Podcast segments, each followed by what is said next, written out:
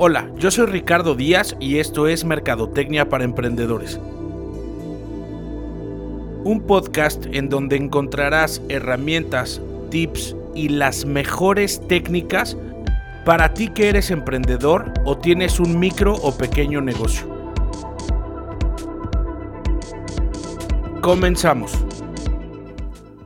¿Qué tal amigos? ¿Cómo están? Bienvenidos a Mercadotecnia para Emprendedores. Yo soy Ricardo Díaz quiero darte la más cordial bienvenida a este primer episodio, el cual estoy muy emocionado de poder transmitirlo. Es una serie de, programas en los cuales voy a estar transmitiéndote información para que puedas hacer un plan de negocios de una manera mucho más asertiva y sobre todo que realmente funcione. En la actualidad estamos atravesando por una situación muy crítica económica y también de salud entonces, muchos han perdido su trabajo, muchos han tenido que emigrar a este tema del emprendedurismo y el problema es que no saben cómo hacerlo o no lo hacen eh, de una manera estratégica. Simplemente abren y dicen pues que Dios me bendiga y necesito el dinero y, empiezan a trabajarlo. ¿no? no está mal, la, la situación nos está orillando a hacer esto, pero creo que puedo darte las mejores recomendaciones y los tips para que puedas ir eh, generando este plan estratégico y lo puedas ir aplicando a tu negocio. Desgraciadamente la curva de, de negocios que cierran antes de los 12 meses está creciendo drásticamente por la misma situación. ¿Qué es lo que me encuentro con la gente que me contrata para darles asesoría en sus negocios? Que se centran completamente en su producto, mejoran y perfeccionan su producto, el empaque, que se vea bonito, la marca, los colores, que está muy bien eso, pero no generan una estrategia detrás de ese producto. Entonces, a través de estos capítulos voy a estarte dando, como te comentaba, todos estos temas. Por ejemplo, el día de hoy vamos a hablar de segmentación de mercados.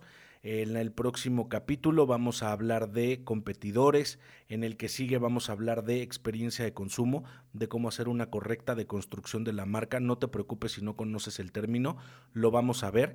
Y este, así sucesivamente hasta que tú vayas formando ya este plan eh, robusto, profundo, con un diagnóstico bien hecho y que tu negocio pueda funcionar durante más tiempo. Y si no es así, porque también existen negocios que simplemente no pueden funcionar en esta situación económica en la que estamos viviendo, bueno, pues que no gastes tanto dinero, que tu inversión sea menor, te des cuenta de realmente si va a funcionar o no, y si no, pues o cambias de negocio o, a buscar a ver qué otra cosa podemos hacer. ¿Sale? Entonces, vamos a dar inicio, como te comentaba, eh, a este primer episodio que lo voy a dedicar a la segmentación de mercados. Entonces, vamos a empezar con la definición. Me gustaría eh, darte una breve descripción en mis propias palabras. No quiero hacer nada teórico porque eso lo encuentras en internet sin problema alguno.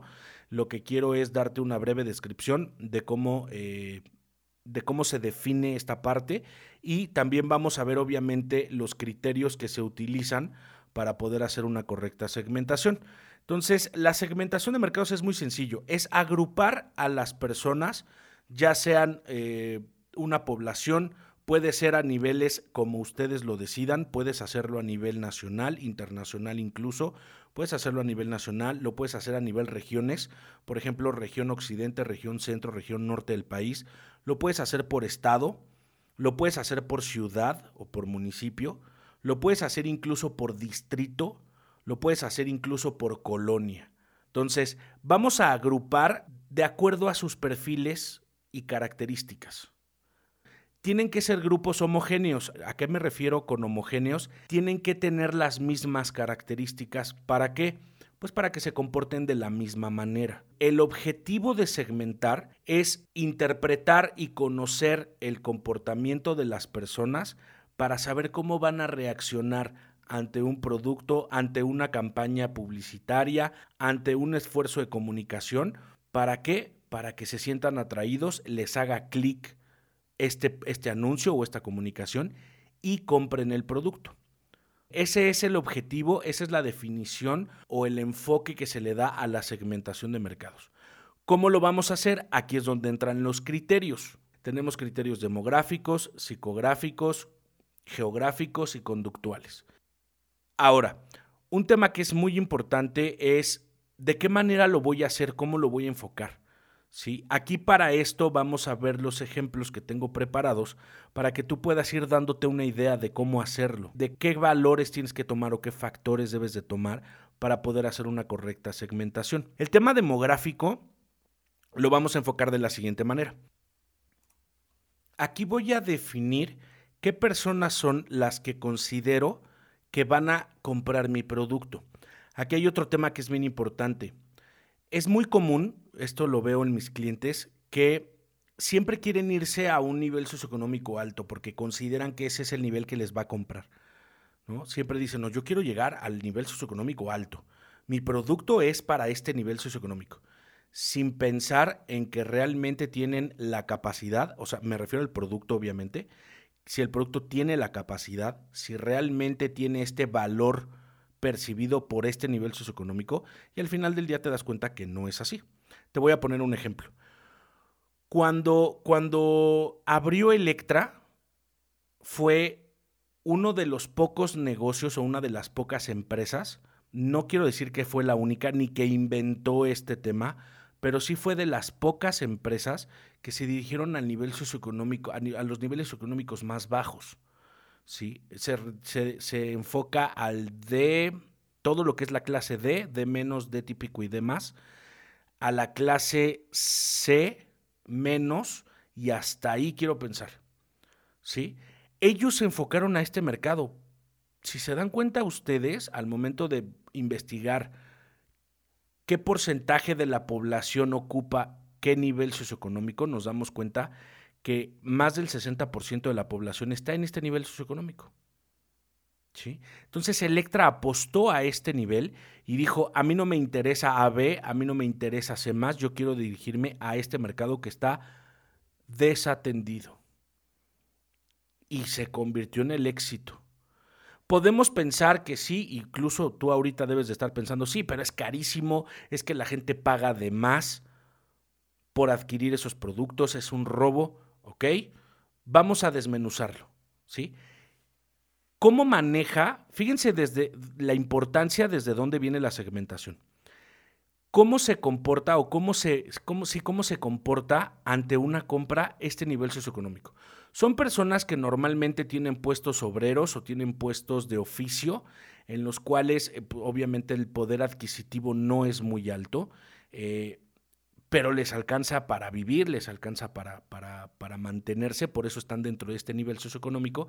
Sin embargo, no tienen, por ejemplo, acceso a una tarjeta de crédito o no tienen esta capacidad económica porque les pagan a la semana y a la semana es el gasto para la despensa, a la semana es el gasto para lo que se necesita. Ellos no ganan por quincena en su mayoría, no quiero decir todos, pero en su mayoría ganan por semana. Entonces obviamente este dinero se va diluyendo de una forma mucho más rápida. ¿Por qué? Porque ganas una cantidad a la semana y en la semana que sigue lo, gastas. Prácticamente viven al día. ¿Qué hicieron ellos? En base a este análisis súper profundo que hizo Grupo Salinas, dijeron, ok, esta persona tiene que pagar poco a la semana como gana, pero obviamente el costo para Electra de manejar este negocio es altísimo. Y obviamente también digo, aprovechan el hecho de que no siente el trancazo tan fuerte de pagar dos hasta tres, hasta cuatro veces más por un producto este, ¿Por qué? Porque paga poco y paga la semana. Si yo ahorita te digo, te voy a vender un celular que cuesta 25 mil pesos, me vas a pagar 25 mil pesos de contado, me vas a decir, bueno, no, no, no, no tengo ahorita el dinero para poderlo pagar. Ok, no te preocupes, te lo doy a crédito. ¿Cuánto voy a pagar? Vas a pagar 50 pesos a la semana. Vas a pagar 100 pesos a la semana. Dices, wow, 100 pesos a la semana sí los puedo pagar pero lo vas a pagar durante ciento y tantas semanas, ahí es donde está el negocio. ¿sí? Y ellos al hacer su segmentación y decir, me tengo que enfocar a este mercado, ellos dijeron cuáles son las características de este mercado, cómo se comporta este mercado, vamos a venderle a este mercado. ¿sí? Entonces, no siempre te quieras ir al nivel socioeconómico más alto, no siempre quieras forzar a tu producto a que tiene que llegar a este mercado. muchas veces los mercados de en medio y de abajo son los que más consumen. Si ahorita hiciéramos un análisis, eh, no te preocupes, tienes en mi página, vas a encontrar archivos de respaldo de la información para que no creas que lo estoy hablando al aire, pero te puedo decir que el comportamiento de acuerdo al nivel socioeconómico de gasto y ahorro es muy diferente. Es abismal la diferencia entre uno y otro. A mayor cantidad de ingreso hay mayor cantidad de ahorro en lo general. Acuérdate que aquí no podemos decir todos, sino en general o el grueso de este segmento se comporta de esta manera. Entonces ellos tienden a ahorrar más. Es curioso cómo en la economía a mayor ingreso hay un menor gasto en ciertas cosas. Por ejemplo, el nivel socioeconómico AB destina mucho mayor recurso a la educación de sus hijos, cosa que los niveles D, D más no lo hacen. Niveles socioeconómicos AB trabajan en fondos de inversión. Ellos creen en el tema de la reinversión de su capital. Los niveles medios no los niveles de más C menos tienen un gasto mucho más alto en gasto corriente. O sea, voy, me compro esto y de repente, pues, ay, vamos a comer en tal restaurante y ya gastaron una lana. Y de repente, ay, me voy a comprar el celular. Como no tienen tarjeta de crédito, pues entonces les cobran mucho más. Entonces ya pagaron más, entonces tuvieron menos dinero. ¿Sí? Y los niveles económicos más altos utilizan muchísimo el apalancamiento. Aunque tienen el dinero, lo compran con tarjeta de crédito porque es una estrategia financiera, ¿sí? Entonces, fíjate cómo al momento de que tú solamente el nivel socioeconómico de una persona, fíjate cuántos factores influyen y qué importancia tiene cada uno de ellos para que tú como empresa, como negocio, puedas tomar decisiones. ¿Sí? Ahora, obviamente estoy hablando de Electra, una empresa que tiene un capital enorme en cuestión de, recursos para poder invertir en, pues, desde previos hasta posteriores. ¿no? Ellos invierten muchísimo en investigación, ellos invierten muchísimo en publicidad, ellos invierten muchísimo en imagen. Me vas a decir, oye, pues sí, padrísimo tu ejemplo de Electra, pero mételo a un ejemplo real, mundano, mortal, como cada uno de nosotros. ¿Ok? Vamos a pensar, te dedicas a la distribución de ropa, vendes ropa, no vamos a hablar de catálogo, vamos a pensar que tú haces tus playeras este, con tu diseño y los vendes. ¿A qué segmento vas a ir? Me vas a decir, oye, es que yo vendo para hombre y para mujer. Ok, cada línea tiene que llevar una segmentación diferente. No puedes vender igual a una mujer que a un hombre. Ok, entonces, ¿cómo lo vas a manejar? Ok, vas a decir, para las mujeres, esta línea de ropa. Ok, ¿qué edad tiene la persona que va a usar tu ropa? ¿Ok? Es más, te lo voy a poner más sencillo. Si, si tu marca fuera una persona, ¿cómo sería? Esta es una técnica proyectiva poderosísima para los mercadólogos al momento de hacer una segmentación y para otras técnicas, pero esta es una técnica poderosísima para la segmentación. Si tu marca la usara una persona, ¿qué persona sería? Si tu marca fuera una persona, ¿qué persona sería? ¿Sí? Entonces tú vas a decir, bueno, mi marca de ropa es con colores súper este, contrastantes, tiene muchísimo color, llamativo, este, tiene formas eh, completamente desiguales, este, es, es muy a la moda, ¿no? Vamos a suponer. Entonces, ¿tú crees que te la va a comprar una persona de 50 años? Pues claro que no. ¿Tú crees que te va a comprar una persona de 30 años? Probablemente, pero lo dudo. Entonces ahí empiezas a definir a tu mercado. Son mujeres de 18, 23, no lo sé. Ok, no te preocupes. Vámonos al tema del el ciclo de familia y la etapa en la que está viviendo esta persona. Sabemos que eh, desde hace algunos años las etapas generacionales de las personas han sido muy importantes. ¿Por qué? Porque se comportan de una manera similar. ¿Ok? Por ejemplo, eh, has escuchado obviamente de los millennials. Esta es una palabra que está como muy en boca de todos y lo que hace es describir a una generación. Y cada generación tiene un nombre diferente. Por ejemplo, están los baby boomers, está la generación X, está la generación de los millennials o la generación Y están los centennials, están, ahora se, se, abre una nueva que son los alfa, por ejemplo, son personas que nacieron entre el 2010 a la actualidad, o sea, los más grandes de esta generación alfa tienen 10, 11 años. Esto es el ciclo generacional. Entonces, si tú te vas a analizar cada uno de estas generaciones, vas a decir, ah, ok, las personas que comprarían mi marca son millennials, ok, ¿qué edad tienen los millennials? Pues en promedio tienen 25 años, perfecto. Ya sé el rango de edades. Si, si yo considero que mi marca la va a consumir una persona de 25, ábrelo y di una persona entre 23 y 27 años.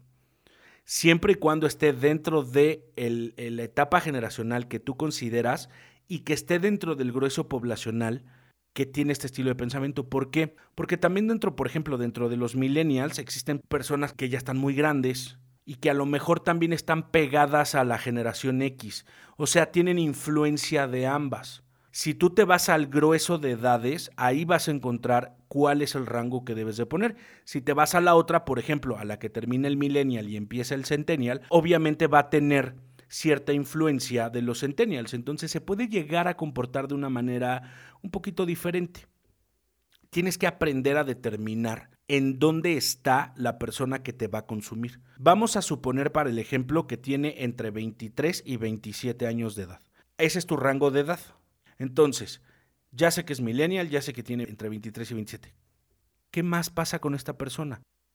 Para poder nosotros determinar realmente cómo se va a comportar un segmento o si ese segmento es el adecuado para mí, es bien importante que consideres siempre obtener la mayor cantidad de información que te respalde.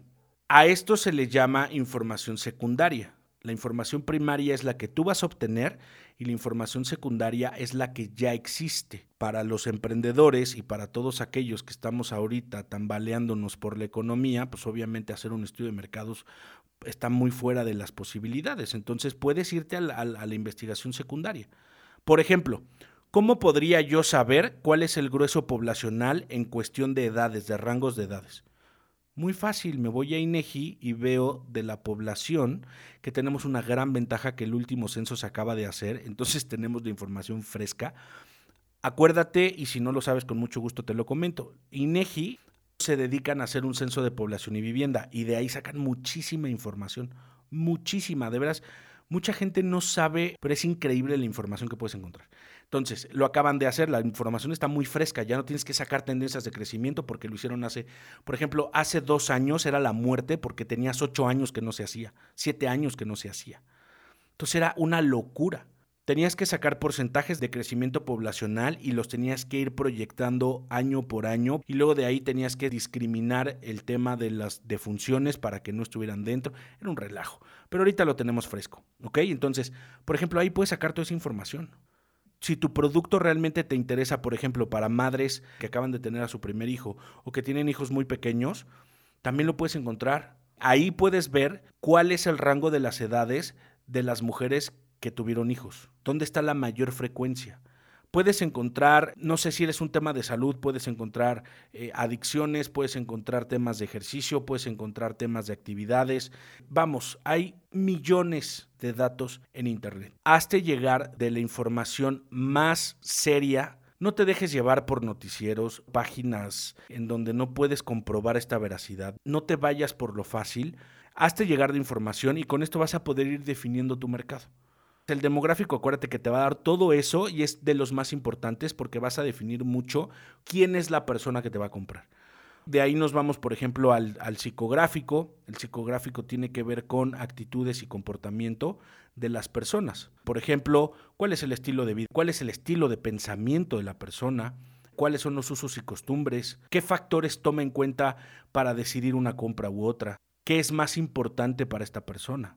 Entonces, por ejemplo, si habláramos de un tema psicográfico, yo tendría que decir cuál es el estilo de vida de esta persona. Vámonos otra vez al ejemplo de Electra y estos temas de niveles socioeconómicos bajos. ¿Qué personalidad tiene la persona que va a comprar? Bueno, es una persona que entra a trabajar, tiene, tiene horarios este, mixtos, entonces quiere decir que o entra a las 7 y sale a las 3, o entra a las 3 y sale a las 11, o entra a las 11 y sale a las 7, que son como los horarios comunes de, de la clase obrera y de la clase este, industrial. ¿sí? Si son oficios, pues normalmente empiezan a trabajar a las 7 de la mañana y terminan a las 4 o 5 de la tarde. Entonces, en base a eso, Electra dijo, ok, estas personas se ocupan en estos horarios, yo tengo que tener un horario súper extendido para poder dar servicio. Tengo que abrir todos los días para que la gente que no puede ni lunes, ni martes, ni miércoles, ni jueves, ni viernes, ni sábado, venga el domingo. Si descansas el lunes, no te preocupes, estoy abierto y tengo este horario. ¿Sale? ¿Qué más? Son personas que obviamente pues viven al día. ¿Sí? Son personas en las que si tú les hablas de, de unas de cantidades grandes, se espantan y no te lo compran. Entonces tienes que manejar precios pequeños. No importa que le digas que son a 70 semanas, ellos realmente no, como que no, no, no visualizan ese tiempo. Ellos dicen, me vas a cobrar 80 pesos a la semana, súper bien, se lo puedo comprar. Y de repente ves que en casas eh, humildes, con todo respeto, tienen unos pantallones, un PlayStation 5. Entonces, en base a esa personalidad, son aspiracionales, a ellos les gusta ver que tienen este poder adquisitivo o les gusta pensar que tienen este poder adquisitivo en este tipo de situaciones o en este tipo de productos. Electra hace estudios súper minuciosos de qué productos son a los que la gente más le interesa. Por eso los celulares son un hitazo en estas empresas. Por eso las televisiones, todo de tecnología. Entonces, en base a este perfil psicográfico, tú puedes ver el estilo de pensamiento y el comportamiento que tiene cada uno de ellos, y en base a eso, como son del mismo nivel socioeconómico, se comportan de una manera muy similar. Y además, como se comportan de la misma manera, accionan igual ante los mismos estímulos publicitarios y de comunicación. Por eso sus anuncios son este abonos chiquitos para pagar poquito. Pues sí, pagas poquito a la semana, pero al final del día terminas pagando tres veces lo que vale. Al final del día no es ilegal. ¿Por qué? Porque esta persona está teniendo el acceso a un producto que de otra manera no tendría. Ahorita me fui a cosas muy superficiales, televisiones, Xbox, PlayStations. Pero ponte a pensar en que la gente que no tenía para comprar una computadora, ahorita que los niños están tomando clases eh, virtuales, no tenían para comprar una computadora y a lo mejor no le hubieran podido comprar ni en Liverpool, ni en Mercado Libre, ni nada de eso porque no tienen tarjeta de crédito. No pueden desembolsar 20, 30 mil pesos, 5 mil, 10 mil, 7 mil, 3 mil, lo que quieras. Fueron a Electra, les clavaron el diente con el precio de una computadora que a lo mejor vale 3 mil, se las vendieron a lo mejor en 8 mil. Pero como pagan poco a la semana y lo pueden pagar, el niño ya está tomando clases. Ojo con esa parte porque no es siempre lo mejor irte al más alto ni al más bajo, sino al que tu producto requiere llegar. ¿Quién va a comprar más mi producto? Ese es el segmento al que tengo que llegar. ¿Qué necesidades satisface mi producto? Ese es el segmento al que tengo que llevar. Vamos a, ver, eh, por ejemplo, el tema geográfico. Aquí en este tengo una súper herramienta para ti en la que te va a ayudar muchísimo a poder hacer una estrategia. Fíjate bien. Anteriormente te dije que tú podrías hacer una segmentación dependiendo si era internacional, nacional, estatal, este, y así sucesivamente. Normalmente, y la mayoría de los mercadólogos y la mayoría de las empresas lo que hacen es decir, oh, la segmentación geográfica no sirve porque nada más voy a vender en tal estado, Ciudad de México, y este, pues eso es como X, no, no importa. Bueno, yo tengo un modelo en donde utilizo tres variables diferentes o tres criterios diferentes dentro de lo que es la segmentación geográfica. ¿Ok? Que es obviamente el alcance, o sea, a dónde voy a hacer llegar mis esfuerzos de mercadotecnia, de ventas y de publicidad. Y los otros, los otros tres son zona de interés, zona de atracción y nivel de concentración. Fíjate bien porque esto nadie te lo da el nivel de atracción es de acuerdo a, cierta distancia de donde yo estoy, cuál es el nivel de atracción, o sea, qué, tanto la gente va a consumir mi producto o no lo va a consumir porque está muy lejos. Te voy a poner un ejemplo, un restaurante, ¿sí? Tú tienes un restaurante, no importa si eres el más caro del mundo o vendes garnacha, no importa. Vas a tomar la ubicación de tu negocio, de tu restaurante, y vas a decir, si yo abro mi, negocio a 5 kilómetros a la redonda, ¿cuánta gente va a venir? ¿Cuántos competidores hay dentro de esta zona? ¿Qué tanto la gente está dispuesta a venir hasta donde yo estoy. Por ejemplo, si vives en la Ciudad de México, si la gente para llegar a tu restaurante tarda una hora, definitivamente pierde este nivel de atracción, porque en su zona hay más restaurantes. Obviamente, si eres el non plus ultra de, ese segmento de comida o de ese tipo de comida, pues obviamente la gente va a ir. Pero tú tienes que precisamente evaluar ese tema. ¿Qué tanto la gente va a estar dispuesta? ¿Qué tanto la gente va a tener otras opciones de consumir cerca de donde están? Entonces ahí tienes que evaluar cuál es la zona de atracción. Ahora vamos a ver el segundo criterio. Ahora vamos a ver la zona de eh, atracción, de la zona de interés. Ahora vamos a ver la zona de interés. Aquí lo que vamos a hacer es qué tanto tu producto genera interés en la persona como para poder ir hacia donde tú estás. Hay productos que probablemente no están cerca de ti, sin embargo vas y los buscas. Por ejemplo, toners, por ejemplo, este, todos estos consumibles de tecnología, de computación, eh, tintorerías, este tipo de productos en donde no importa si estás lejos o cerca, tienes que ir. Son productos de necesidad, no son productos de eh, ocasión o de moda o de antojo. Entonces eso lo tienes que evaluar. Y por último, el nivel de concentración. En el nivel de concentración lo que vas a ver es cuántos competidores hay en tu zona y si esta zona está dirigida o está más bien está conocida porque ahí es donde se concentran todos los que ofrecen ese mismo producto o servicio. ¿Sabes por qué tuvieron tanto éxito las plazas de la tecnología a nivel nacional? Porque concentraron los mismos productos en un solo lugar. Y la gente dice, vamos ahí porque ahí vamos a encontrar 50 vendedores diferentes que nos van a ofrecer 50 calidades diferentes, nos van a ofrecer 50 precios diferentes. Eso es el nivel de concentración que tú tienes que determinar. Por ejemplo, regreso al tema de los restaurantes. En todos los estados hay una zona en donde se concentran los restaurantes. Y ahí es donde tú sabes que están la mayoría de los restaurantes famosos o conocidos o buenos. Fíjate bien, cuando tú tienes antojo de ir a comer algo, normalmente dices vamos a tal zona y vamos viendo qué comemos, a ver qué se nos antoja. Hay muchas opciones. Tú tienes que determinar si esta zona es positiva o negativa para ti tienes que evaluar si estás dentro del nivel de los competidores a los que te vas a enfrentar. ¿sí? Y tienes que ver qué tan bien posicionada o no está esa zona. ¿Ok? Se han puesto mucho de moda estos mercados gastronómicos. ¿Ok? En donde en un mismo lugar encuentras 10 opciones diferentes y tu hijo come una cosa y tu hija come otra cosa y tu esposa come otra cosa y tú comes otra cosa. Estos han funcionado precisamente por este concepto en donde tienes de dónde elegir. Y muchos dirán o le consumen a uno o le consumen a otro. Sí, estoy de acuerdo. Pero la gran ventaja de hacerlo de esta manera es que la familia, por ejemplo, que son normalmente donde más se acude la familia, no pelean. ¿Por qué? Porque el papá tiene ganas de comer carne la mamá tiene ganas de comer una ensalada, el hijo tiene ganas de comer una hamburguesa y la niña quiere comer nuggets. ¿Dónde venden todo eso en un solo lugar? Hay restaurantes, sí, pero no vas a ir siempre al mismo. Entonces, la ventaja de estos lugares es que tienes las opciones para comer donde quieras.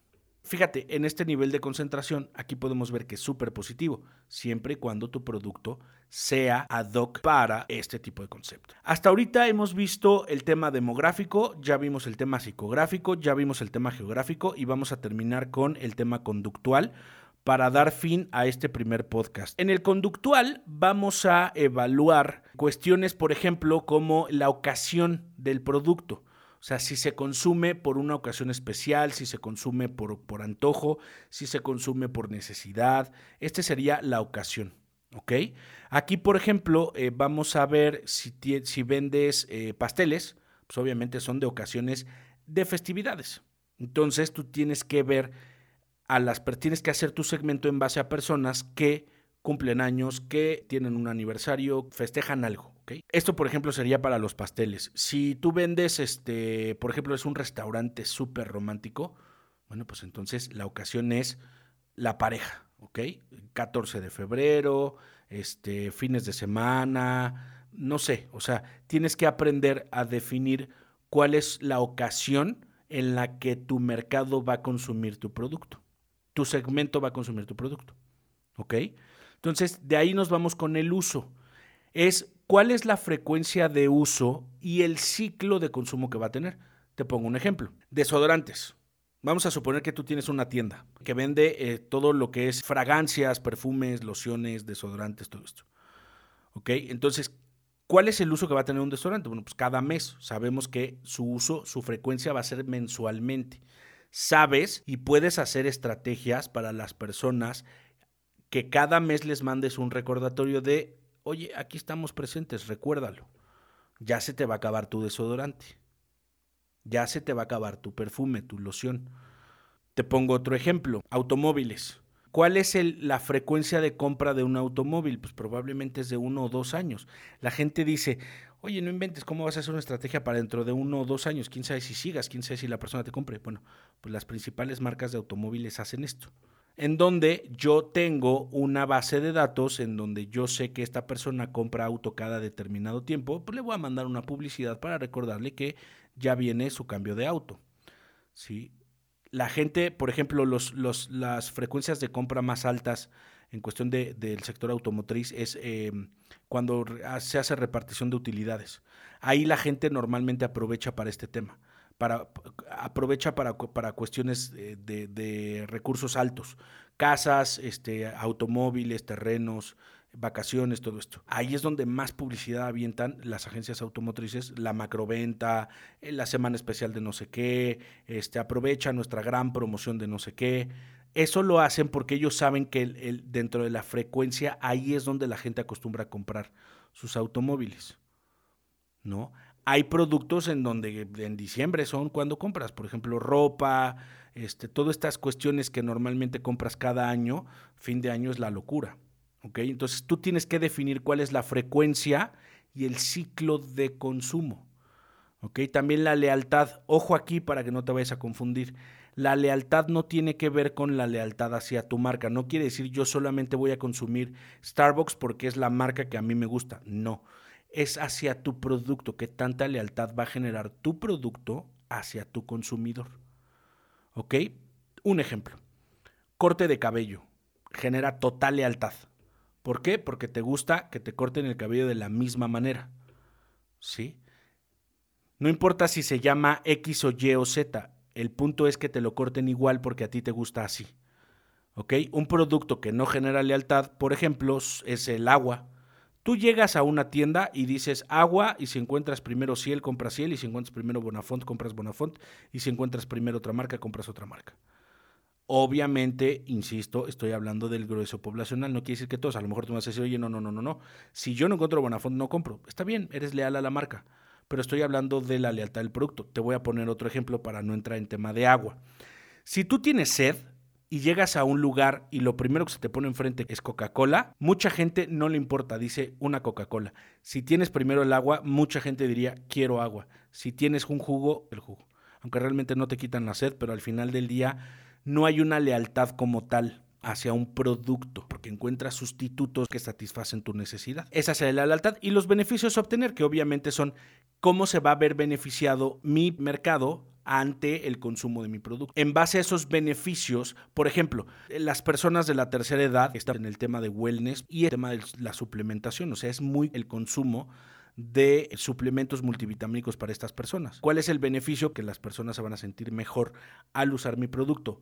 No estamos hablando de diferenciadores ni de valor agregado de tu marca ni de tu producto. Estamos hablando de los beneficios que obtiene la gente al consumir ese producto en específico.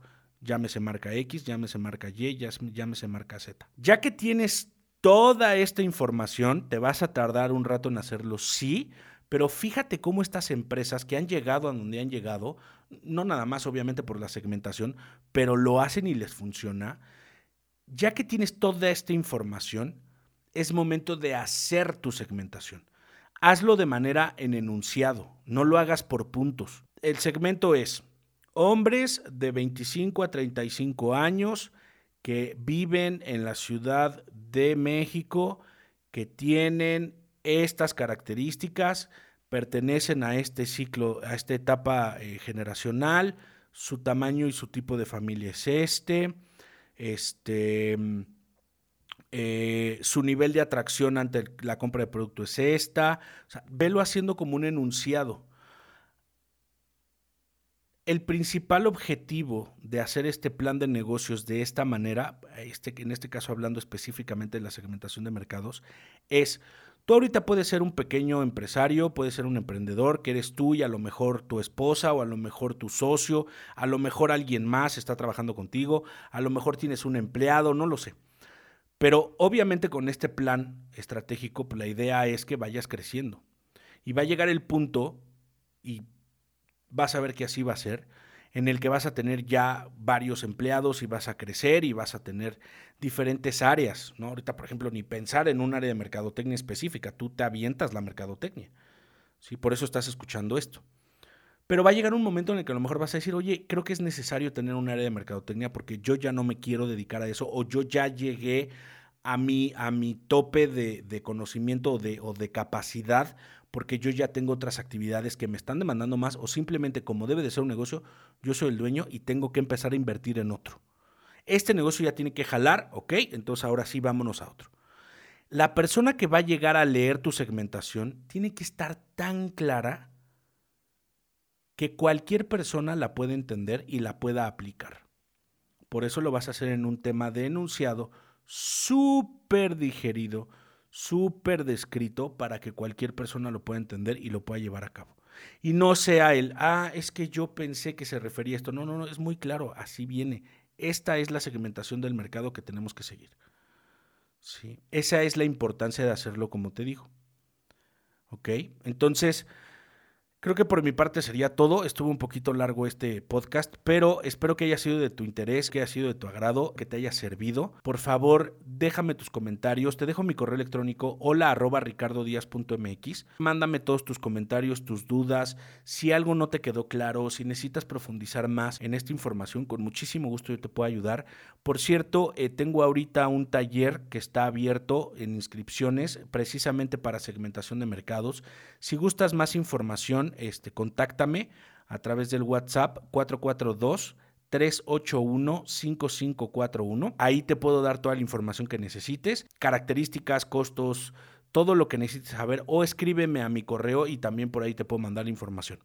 ¿Sale? Es un taller 100% práctico en donde de todos los asistentes que van a estar, vamos a ir tomando ejemplos y los vamos a segmentar. Si a su negocio, a su idea de negocio, a su emprendedurismo, lo vamos a segmentar para que los demás vean cómo se hace y lo puedan aplicar a lo suyo. ¿Sale? Es un curso súper bueno, súper práctico. Está baratísimo el curso. La verdad es que es una oportunidad que no debes dejar ir, pero si te interesa, mándame un mensaje y con mucho gusto te doy toda esta información. ¿Sale? Soy Ricardo Díaz. Recuerda que esto es Mercadotecnia para Emprendedores. Te agradezco nuevamente por haber estado presente y haber escuchado este primer episodio. El siguiente, recuerda, es eh, análisis de competidores y te espero hasta la próxima semana. Que tengas un excelente día y recuerda que todos los emprendedores tenemos la capacidad para poder convertirnos en grandes empresas. Saludos.